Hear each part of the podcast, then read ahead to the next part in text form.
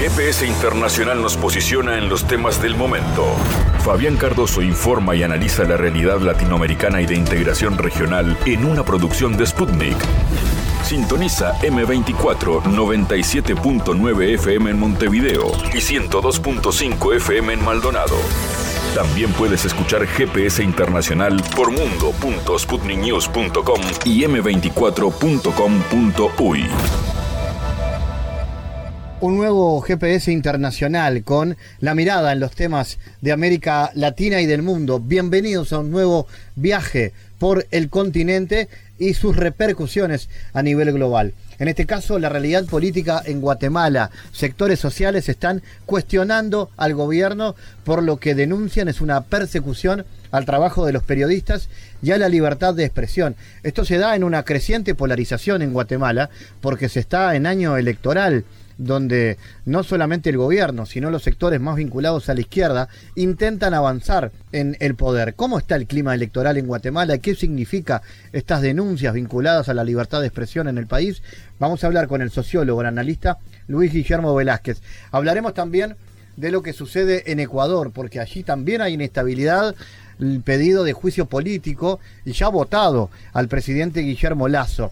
Esto da también eh, posibilidad de analizar el contexto social y político que vive Ecuador. ¿Y qué es de la vida del expresidente Lenin Moreno? ¿Por qué está pidiendo asilo político en otros países del continente? Irene León, también analista ecuatoriana, estará conversando con nosotros. Como siempre, espacio para la música y para la cultura, y en este caso para el reggae, pero a la uruguaya estaremos conversando con algunos artistas en este viaje por el mundo de la geopolítica y de la cultura, que se llama GPS Internacional y comienza así. En GPS Internacional localizamos las noticias de América Latina.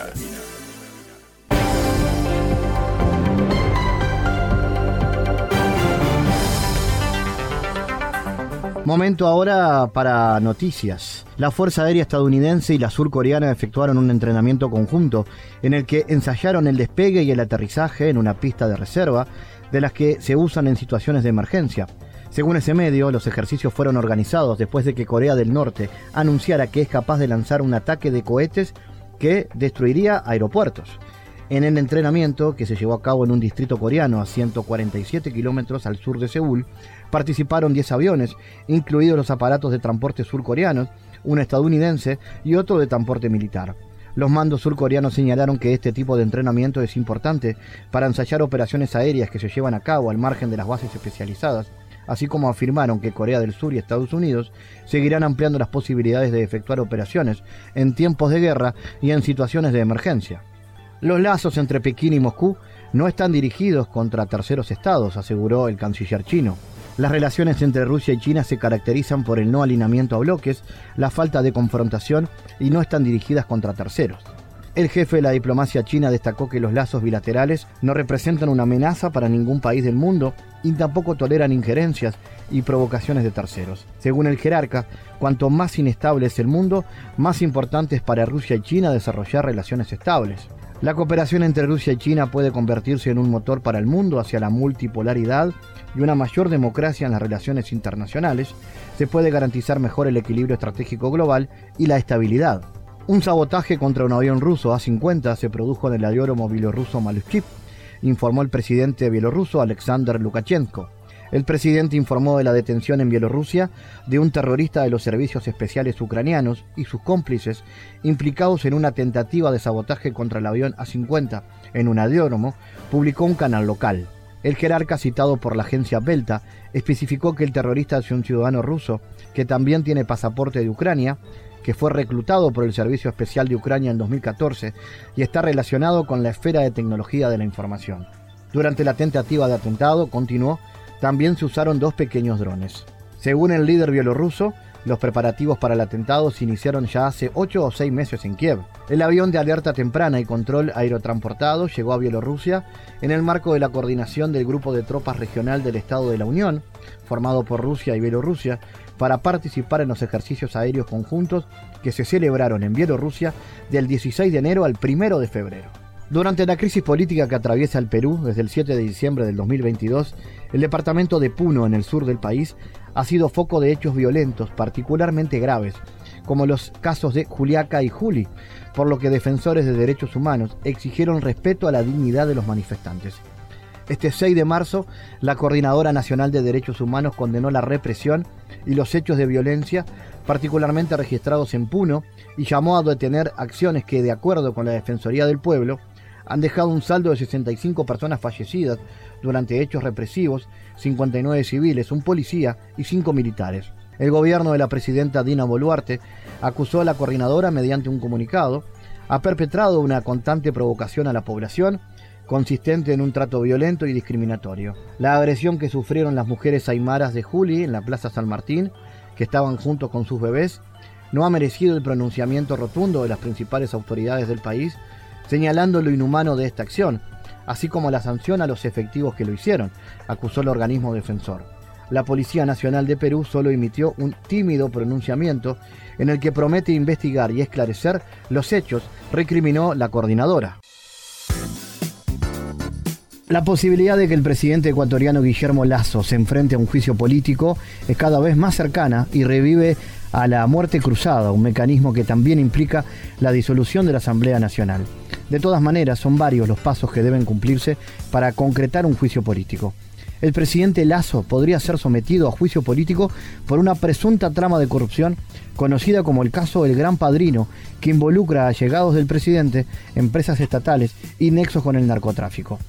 Con 104 votos a favor, la Asamblea Nacional Ecuatoriana se inclinó a favor de esta posibilidad del 4 de marzo. El Pleno aprobó un informe elaborado por una comisión legislativa multipartidaria que recomendó enjuiciar a Lazo por delitos contra la seguridad del Estado y contra la administración pública. Sin embargo, como el reconocimiento del informe no es vinculante, para proceder a un juicio político un legislador deberá encabezar el proceso de interpelación y presentar la solicitud ante el presidente del recinto legislativo. Vamos a hablar de este tema, estamos en contacto con la especialista socióloga ecuatoriana Irene León. Irene, ¿cómo podemos explicar la situación del presidente? ¿Se acerca cada vez más a un escenario de eventual destitución a través de, un juicio político? ¿Qué es lo que se dice hoy en Ecuador? Hola, buenos días. Ese, escenario destituyente está sobre la mesa hace bastante tiempo, casi desde el inicio del gobierno de este señor Lazo, principalmente por ineficiencia. El país se ha ido cada vez más derrumbando, la institucionalidad ha caído, en fin, eh, solo vemos aspectos negativos a cada día y no desde la oposición ni nada, sino desde los propios balances que se hacen en ese entorno.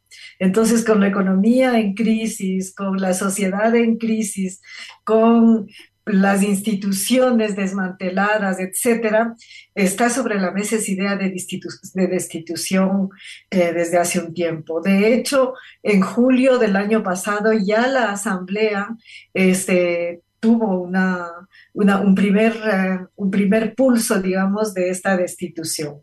Ahora la situación ha empeorado para, para Lazo, puesto que por un lado, en las elecciones seccionales que sucedieron en febrero 5, el febrero pasado, perdió completamente en todos los campos. Es decir, en esas elecciones él colocó un referendo de ocho puntos con varios aspectos que consideraba iban a permitirle un tiempo, un aire de, de gobernabilidad y el pueblo le dijo que no a todo, absolutamente a todo.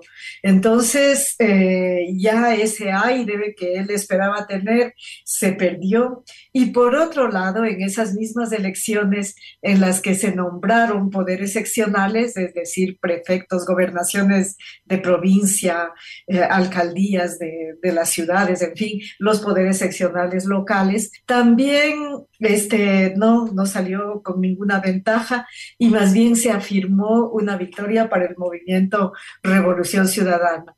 Recordemos que el movimiento Revolución Ciudadana este resultó de la década de gobierno de la Revolución Ciudadana, como su nombre lo indica, y este es parte de, de los actores políticos que han sido satanizados, perseguidos por las entonces la sorpresa enorme de de estos dos eh, reveses para el gobierno de Lazo reconfirmaron un giro en las relaciones de poder y la incapacidad de él de tener un espacio.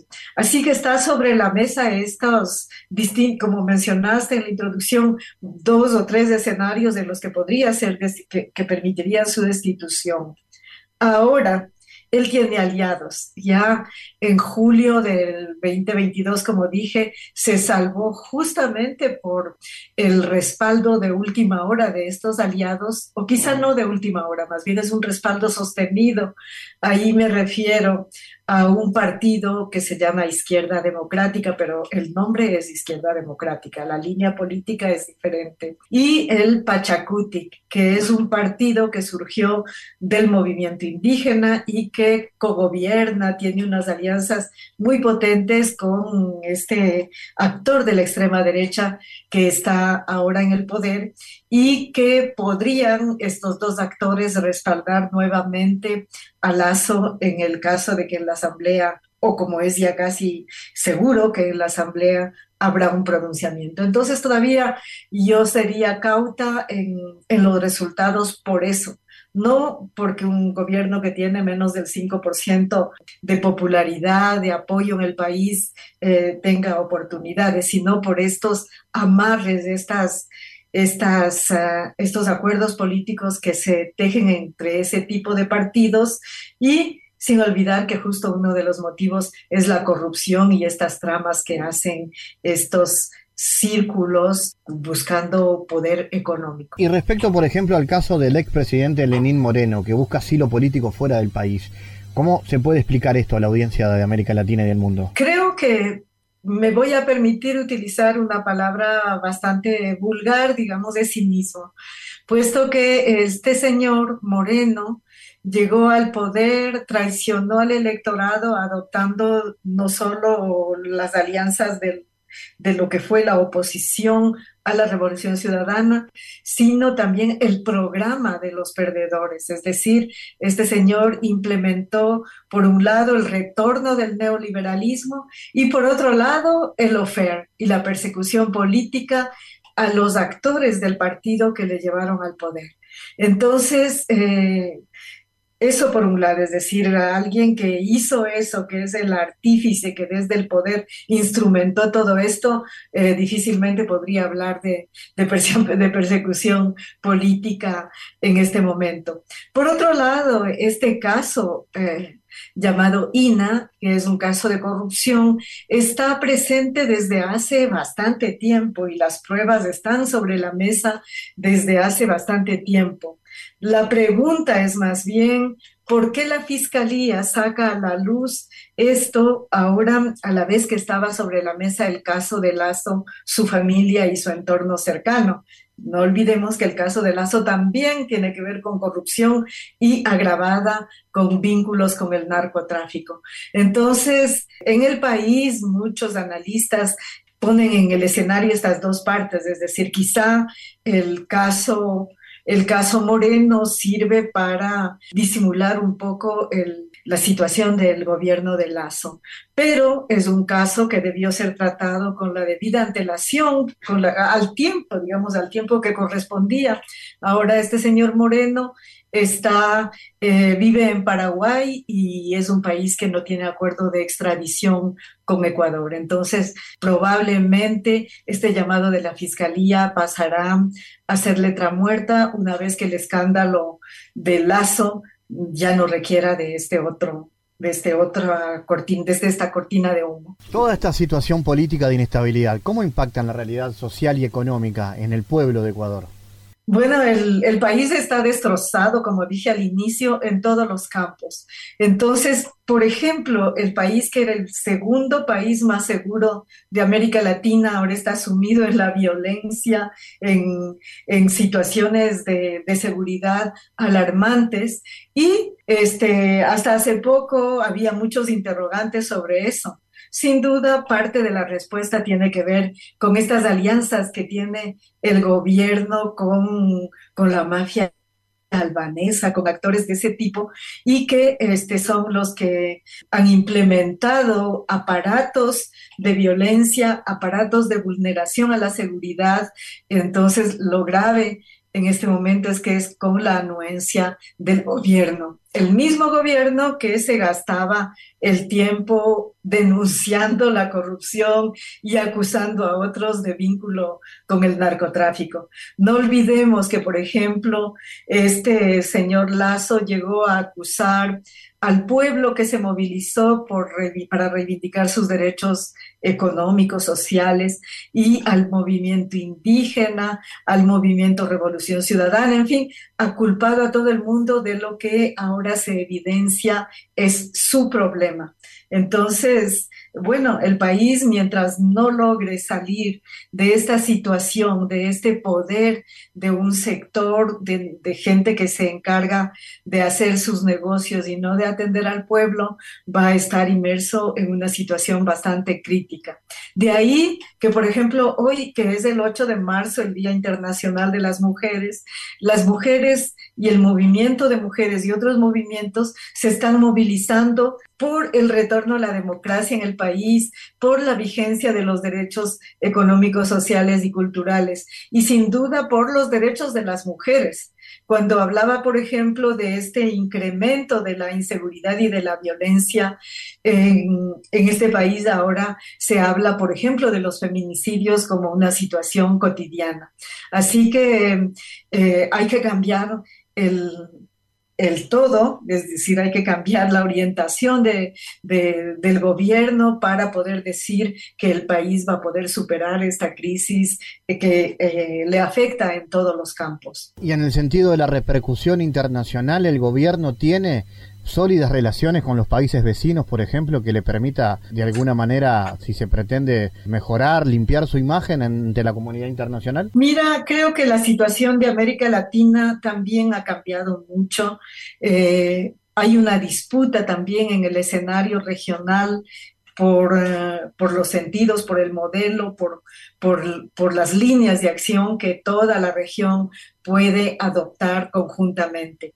Y, sin duda, por ejemplo, se están restableciendo los órganos de integración latinoamericana y del Caribe. Este, hubo hace poco la, la cumbre de la CELAC en Argentina. La CELAC tiene una agenda muy relevante de, de restablecimiento, de, de, retoma de su, de, su plan, de su plan de acción. Entonces, por ahí hay una línea de una propuesta democrática que involucra a todos los países de América Latina y el Caribe. La UNASUR también está buscando su reconstitución y sin duda el gobierno de Lula lo ha mencionado y otros gobiernos, el gobierno de Colombia, en fin, que es muy importante para nuestros países este restablecimiento.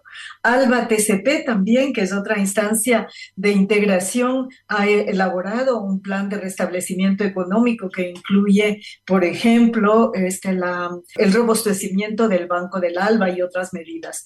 Entonces vemos en la región una tendencia hacia la democracia, hacia la búsqueda de, unidad. El gobierno de Ecuador tenía mucha esperanza, este gobierno de extrema derecha me refiero, a, a eh, afianzarse en el grupo de Lima pero el grupo de Lima ha caído, simple, que era un grupo de, derecha eh, oficialmente para garantizar la democracia, pero era muy conocido y, lo había manifestado a sí mismo que era para propiciar un cambio de, gobierno en Venezuela y otras situaciones parecidas. Bueno, ese grupo ya cayó por su propio peso, puesto que los países que formaban parte de él no quieren ese tipo de agenda, quieren una agenda de respeto a la soberanía de cada uno de los países. Por su parte, Ecuador sí tiene una agenda de, acuerdos con, la, con una rama de la política estadounidense muy poderosa que tiene que ver con programas de militarización. De hecho, durante el gobierno de Lazo podemos hablar más bien de una relación bilateral con ese país que de una relación con los países, una, una política de relaciones internacionales. Entonces, eh, preocupa que en Ecuador se asiente alguna un programa, como hemos visto que han sido propuestos varios, de intervencionismo para la región e incluso que el gobierno de Lazo utilice su lugar en el Consejo de Seguridad de Naciones Unidas para mover eh, iniciativas bélicas y otras que sí pueden ser riesgosas para la región. Así que creo que esperamos que eh, en América Latina continúe una tendencia hacia las iniciativas democráticas, hacia las iniciativas de proyectos conjuntos, igual en economía como en, iniciativas políticas, sociales, que continúe, por ejemplo, la vocación que varios países han señalado de, integrarse a otras instancias del sur. Por ejemplo, Argentina ha hecho público su interés de integrar los BRICS, que sin lugar a duda es uno de los más potentes actores de multipolaridad internacional. Así que, bueno, está en disputa este, estos sentidos este proyecto de región y bueno, ¿qué puedo decir? En América Latina todavía está Paraguay, todavía está Uruguay, y todavía está Ecuador, principalmente con gobiernos que tienen una agenda mucho más afincada en, el programa de terceros, es decir, no tienen necesariamente agenda propia, sino que este, buscan a desarrollar un programa neoliberal radical que tiene que ver también con estos aspectos de relación internacional. Gracias por tu análisis desde Ecuador y atentos a lo que pueda suceder. Gracias a ti, hasta luego. Analizamos los temas en GPS Internacional.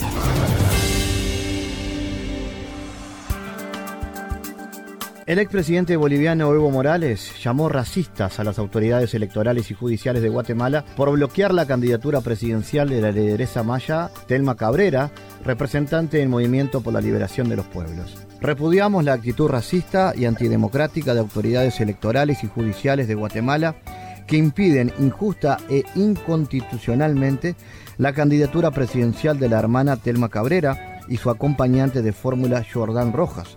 Respeten los derechos del pueblo, escribió el presidente en la red social Twitter. El mensaje del líder fue replicado por el compañero de fórmula de Cabrera, el es ombudsman Jordán Rosas, quien consideró el veto a su candidatura un retroceso para Guatemala. Telma Cabrera representa las luchas históricas del continente. Es un grave retroceso para el país que el Estado niegue el derecho a elegir de los pueblos y el nuestro a ser electos. Agradecemos al presidente Evo, dirigente indígena, por su solidaridad.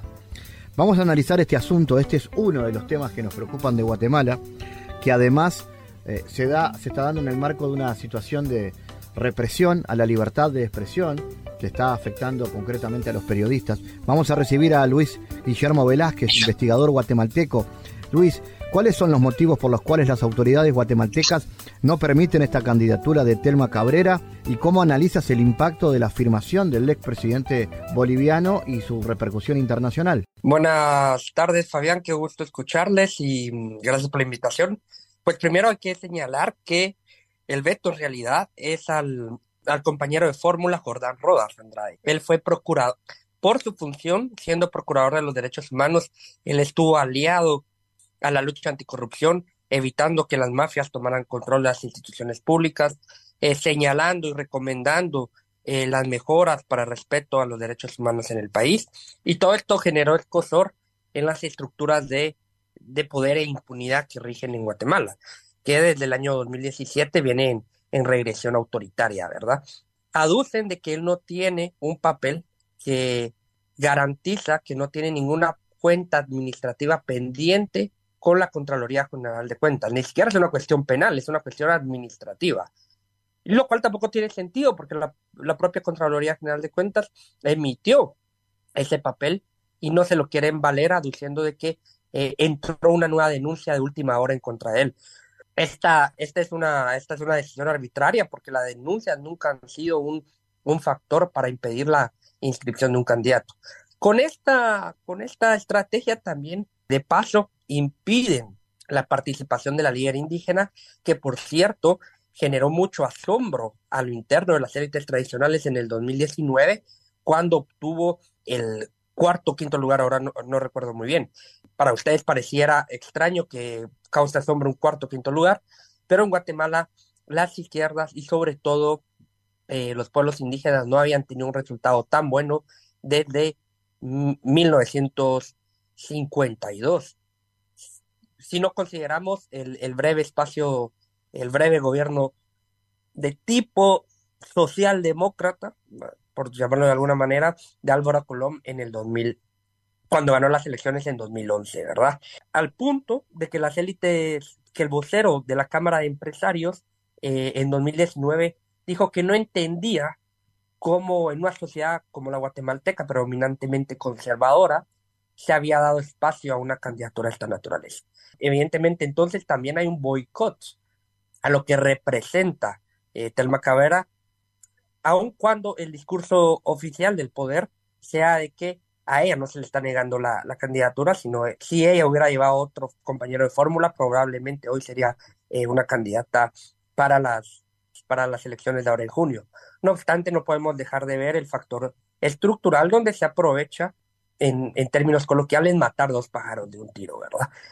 En cuanto a las repercusiones de esta declaración de Evo Morales, se suma una serie de declaraciones que han hecho diferentes líderes políticos, diferentes funcionarios y hombres de, Estado y hombres de comunidad internacional al, a lo largo de, los, de las últimas semanas y, y variopinto también, porque hemos leído y escuchado declaraciones de funcionarios del Departamento de, Estados, de, Estado de Estados Unidos eh, pronunciándose a favor del respeto de los derechos humanos, de, los derechos, en este caso, de participación electoral de ambos candidatos y de otros que también están siendo mermados, ¿verdad?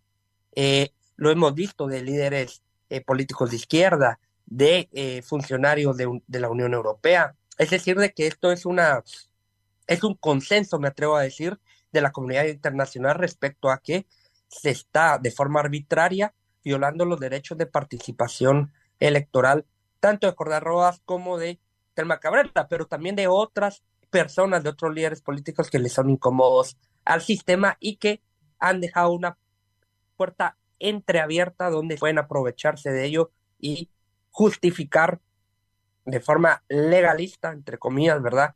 La no inscripción.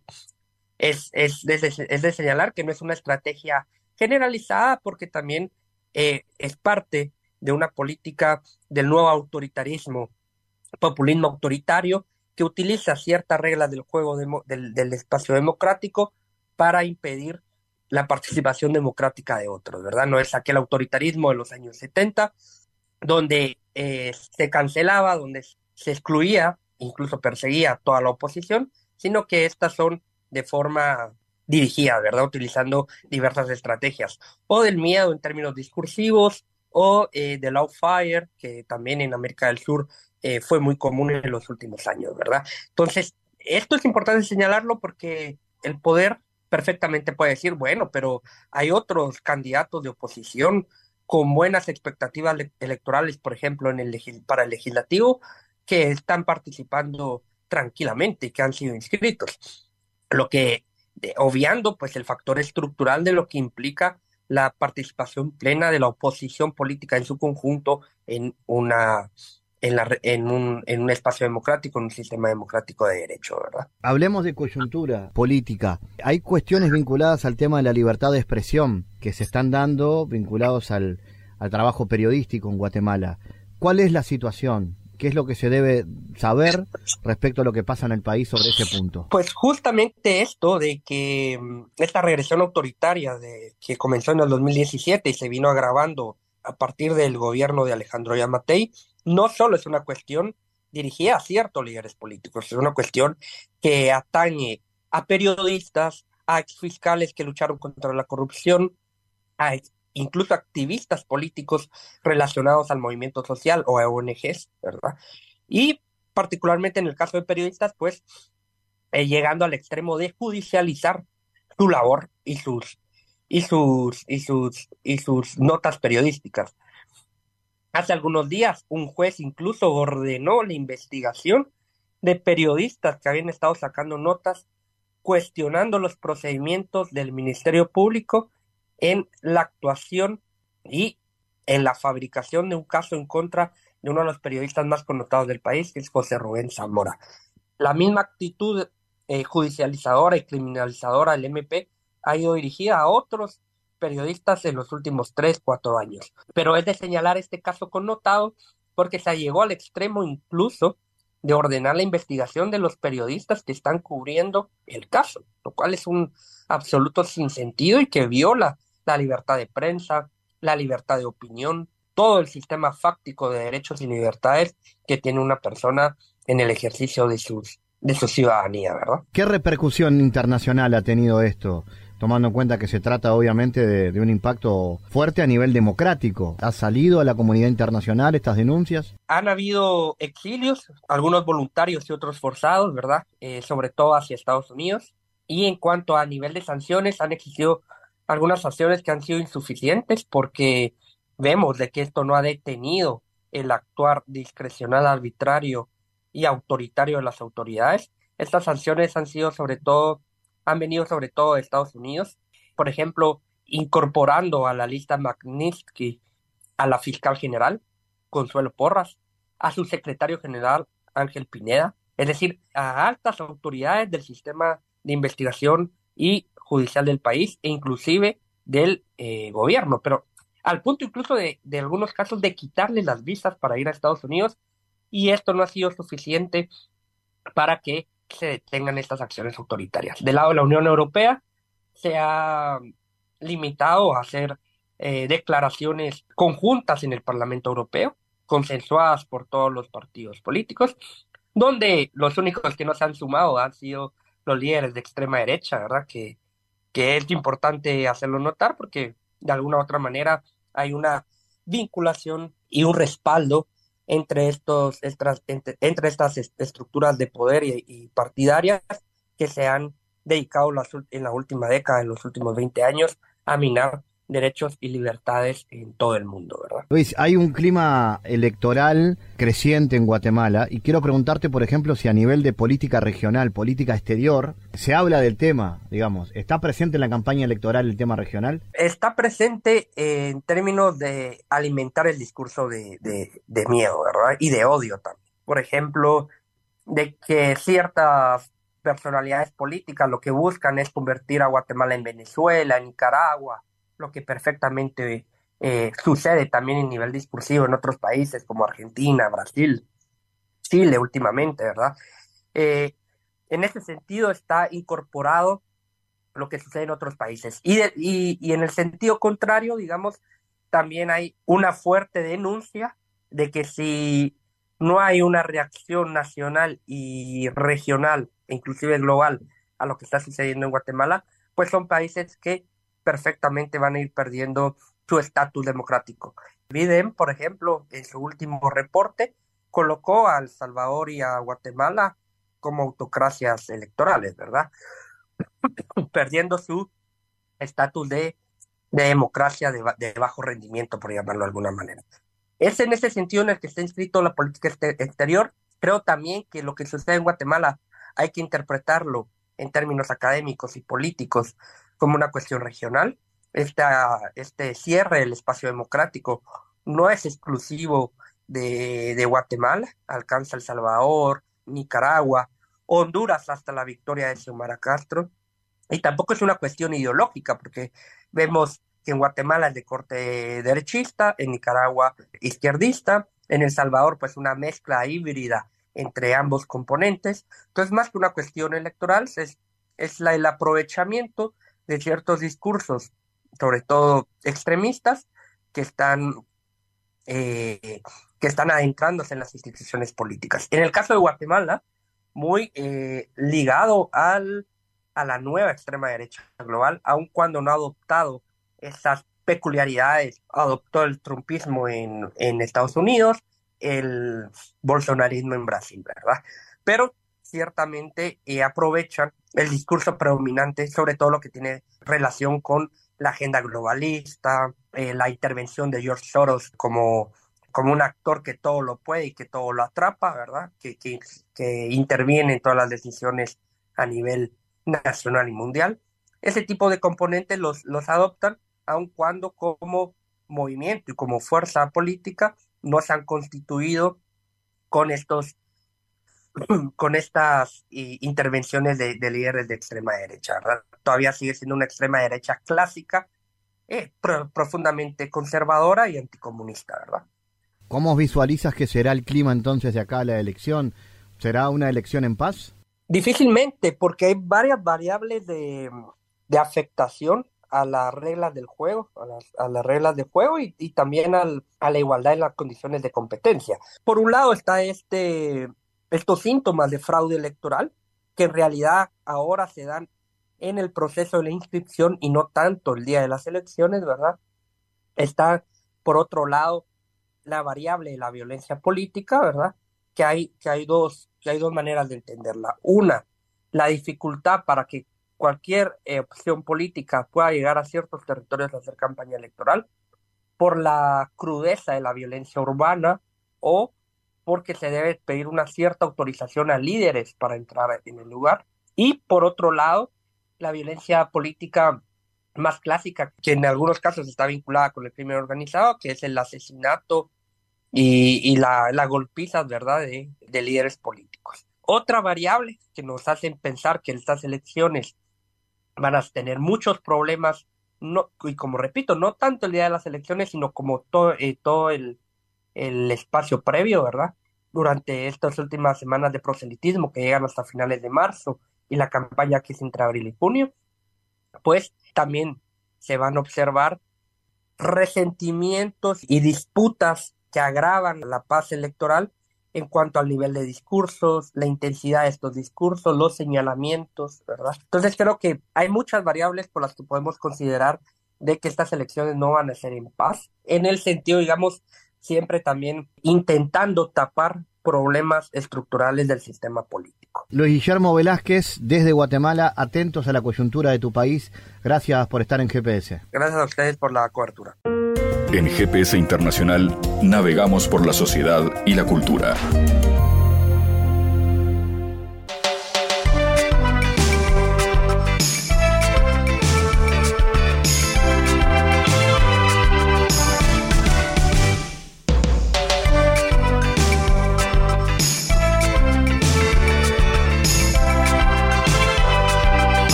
La música uruguaya y concretamente el reggae tiene protagonistas de, su historia.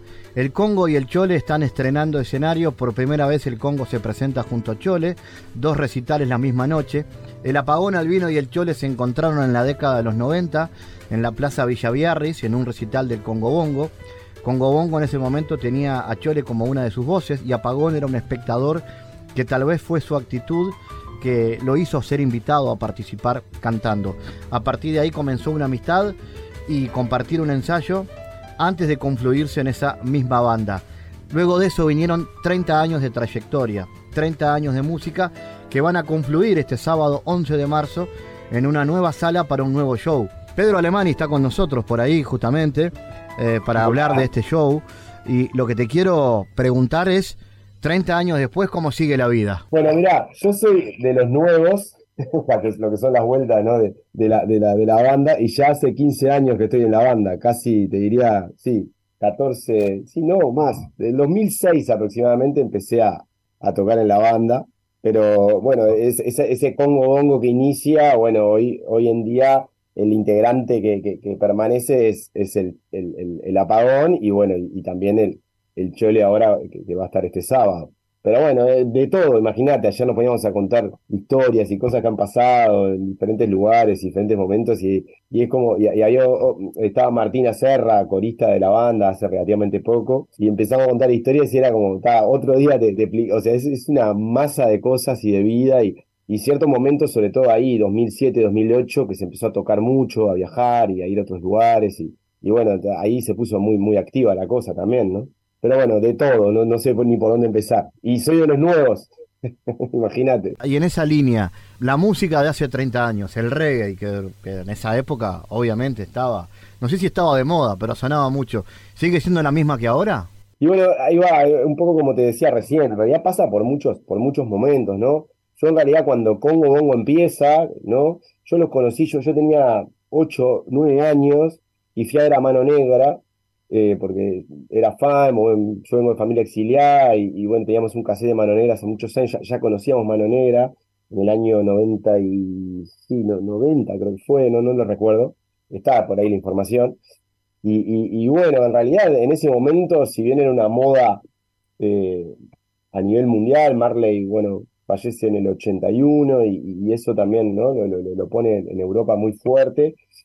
Eh, acá casi no, no, no se conocía, era como se conocía Marley, pero ta, pero lo que es el reggae en sí y, todo lo que contiene, no, no, no, en sí en ese momento, bueno, y después fue, fue mutando. Yo te diría que como que el boom más del reggae eh, viene más después. De hecho, yo, yo, cuando empiezo a tocar tampoco estaba tan, tan fuerte el reggae, hablando más de la raíz del reggae, ¿no? A ver, hay un montón de bandas como, no sé, La Vela, que es una de las bandas fuertes, bueno, también Abuela Coca, No Te Va a Gustar, son bandas que, todo el tiempo están haciendo temas de reggae o, así, o haciéndole, o pasando por el reggae y yendo al rock, o sea... Pero bueno, tiene muchos momentos. Yo te diría que, que, bueno, que, que, tiene unos adeptos que son fieles, que somos.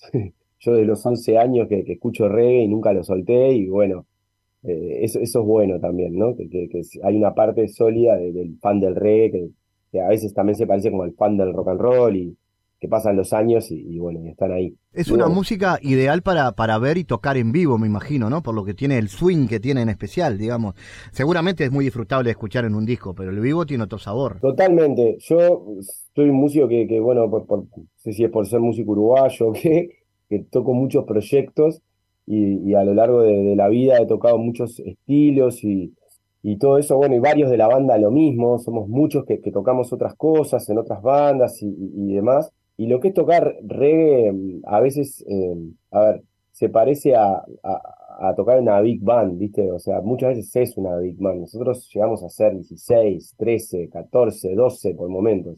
Cuando estás adentro no, te, y, y, te, y, te, y te informás y, con los años sabes que es una música compleja, pero al que lo escucha muchas veces dice, ah, es muy fácil o, y a veces tiene una parte como de, de, de, saber cumplir un rol, con lo cual, entre comillas, podría ser simple, pero tiene algo que, que se va creando, o, bueno, pocos acordes, a diferencia de jazz o de otros tipos de música, pero esos pocos acordes se van transformando en un mantra que es increíble, que uno cuando lo toca con la banda y cuando está, está sonando, es, yo te diría que es único, es algo que yo no, nunca podría abandonar eh, eh, el, tocar reggae en banda y en vivo, porque es, es, como una medicina, ¿viste? No, no, sé cómo explicarlo. Se va, se va como creciendo, creciendo, creciendo y es un sentimiento. Y también lo que hablan las letras también tiene que ver y eso también le da fuerza en el vivo también. Sin duda, sin duda, sin duda que, tocarlo en vivo es, es, único para, para los músicos que lo hacemos. Y, para mucha gente que lo va a ver también, porque a veces lleno de comentarios a lo largo de mi vida por el reggae, es, fui a, ver, a verlo y terminé bailando a la mitad de la primera canción. Pues empecé bailando. Vos tocas ahí un lindo tema que es el tema de las letras, ¿no? Eh, las letras pueden hablar del amor, del desamor, como hablan siempre las, las melodías, las canciones, pero también el reggae tiene una cosa linda que es el compromiso. ¿no? Son canciones con compromiso y a veces con, no sé, con línea editorial. ¿Compartís eso? Totalmente, totalmente, totalmente. Eh, eh, eh, siempre lo fue. Marley, bueno, es uno de los, de los mensajeros más importantes de esto. Peter Tosh, Eddie Grant, son, son, son los, Jimmy Cliff. Jimmy Cliff tiene igual más de amor, por decir en general, pero bueno, Marley hizo cosas muy fuertes, ¿no? Políticamente y socialmente. Y, bueno, uno siempre apunta a eso, ¿no? O sea, a nosotros como que la parte de que la música para, para hacernos reír, eh, eh, sí, está buenísimo, pero no es lo que más nos seduce a la hora de hacer reggae.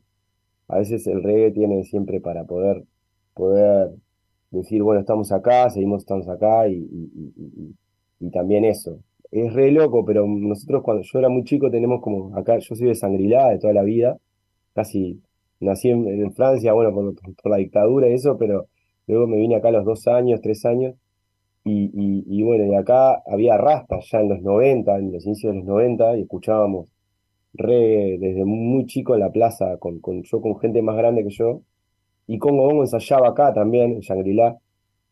Eh, bueno, el príncipe venía y me contaba, está Congo Bongo ensayando, y ta, ta, ta. Y bueno, y, con uno, uno del negro Jorge, que es uno de los amigos que más nos mostraba reggae, decía, nos decía siempre eso, miren que, eh, que el reggae es un lamento, ¿viste? Y, como, como el blues, como, como otras músicas de las raíces, y, y, bueno, eso, eso nunca hay que olvidarse. Eh, o sea, siempre eso está.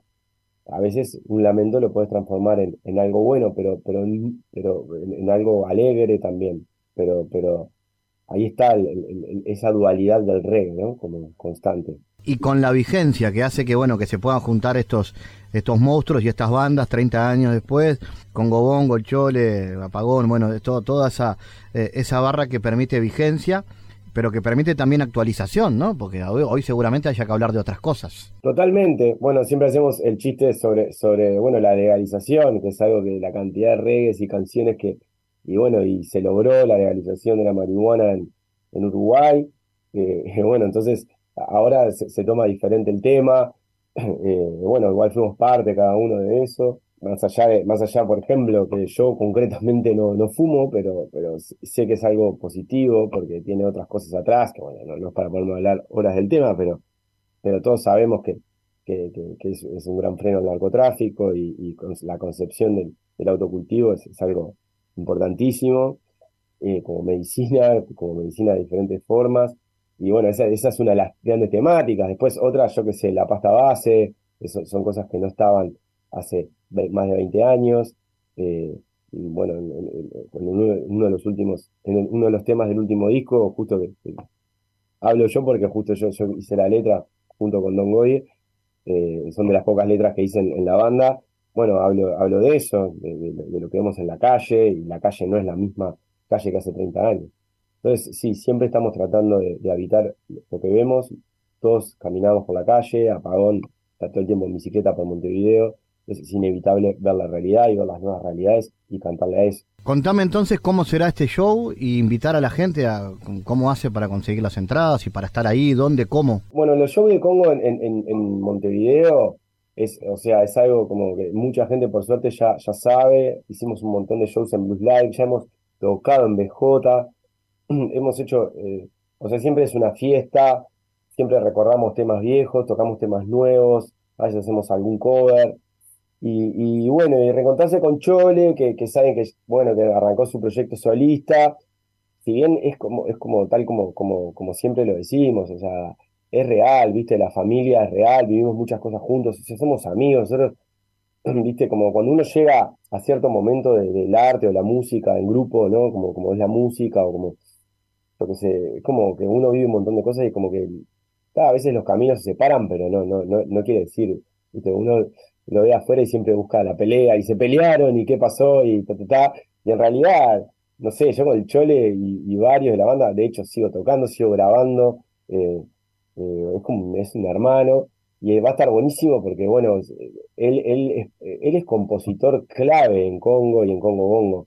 Él, fue clave, sigue siendo clave, porque las canciones que él compuso las seguimos tocando, interpretando, porque también nosotros metimos cosas en las canciones que él hizo y viceversa. Entonces va a estar muy bueno que esté la voz de él cantando algunos de los temas en conjunto y, bueno, y también la banda nueva de él, que es la primera vez que toca este, esta formación, nos la vamos a conocer ahí en vivo de su banda, con sus temas, con su proyecto que, ya también han, visto en, YouTube, hay un montón de videos bastante nuevos recién subidos de él, con, con, invitados, con Nasser, con, con Pelufo, con, bueno, con un montón. Y, bueno, va a estar haciendo esos temas y, esas reversiones eh, ahí antes. Eh, vamos a estar, va a arrancar temprano, la idea es, este lugar que abre, eh, es, un lugar de, shows nuevo, o sea, que, bueno, que, la idea, la idea, una de las cosas con las que peleamos los músicos es eso, es que es que, no, no, terminar a cualquier hora, respetar un poco los horarios y bueno, eh, vamos a estar ahí, está para ir cayendo entre 9, 9 y 10 y yo le va a arrancar bastante puntual, así que, bueno, y por Red Tickets consiguen las entradas, eh, también pueden chequear en nuestro Instagram de Congo, que es Congo Uruguay, que, que ahí vamos subiendo constante información, creo que vamos a hacer, algún sorteo, eh, bueno, en fin, ahí, ahí vamos a estar en eso. Eh, el lugar se llama Live, era es sobre, sobre la calle Uruguay y Río Branco, esquina Río Branco. Eh, sí, ahí va, como decía, Red Tickets, y, 21 horas dan, puerta. Así que, tal como te decía, sí, 22, acá estoy corroborando. 22 horas el show. Así que bueno, a caer con todas. Pedro, gracias y felicitaciones por, por este show. Y ahí nos estaremos viendo. Bueno, muchas gracias, gracias por el espacio. Siempre, siempre agradecidos a estos espacios que nos dan para mostrar nuestra música y, bueno, y para contar lo que estamos haciendo. Así que, que bueno, ahí les esperamos a todos y, gracias al programa y, y damos siempre lugar a la música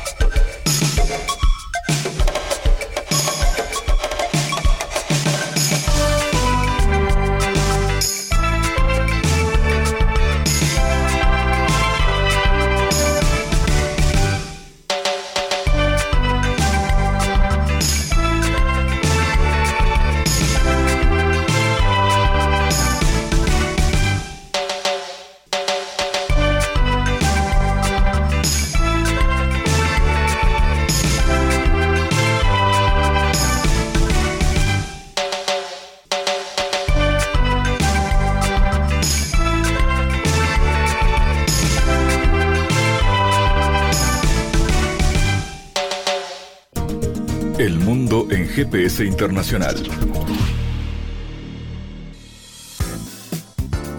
En diálogos geopolíticos analizamos diversos asuntos que atañen a la política mundial, desde el abordaje de los ámbitos multilaterales de articulación política a nivel global hasta las cualidades y los propósitos de las configuraciones regionales, tanto en América Latina así como en otras regiones. Nuestro objetivo es poner foco a una gran diversidad de temas que atañen a la geopolítica en el mundo contemporáneo. Para eso vamos a recibir a Santiago Caetano, aquí en GPS. Bienvenido, Santiago. ¿Qué tal, Fabián? En contraposición al postulado liberal de que en el marco de procesos de interacción interestatal los actores restringen comportamientos unilaterales, se podría advertir que para los realistas son aquellos estados con mayores capacidades estructurales los que establecen y moldean las instituciones de acuerdo a su interés nacional, y no estos los que inhiben a los estados centrales de actuar unilateralmente.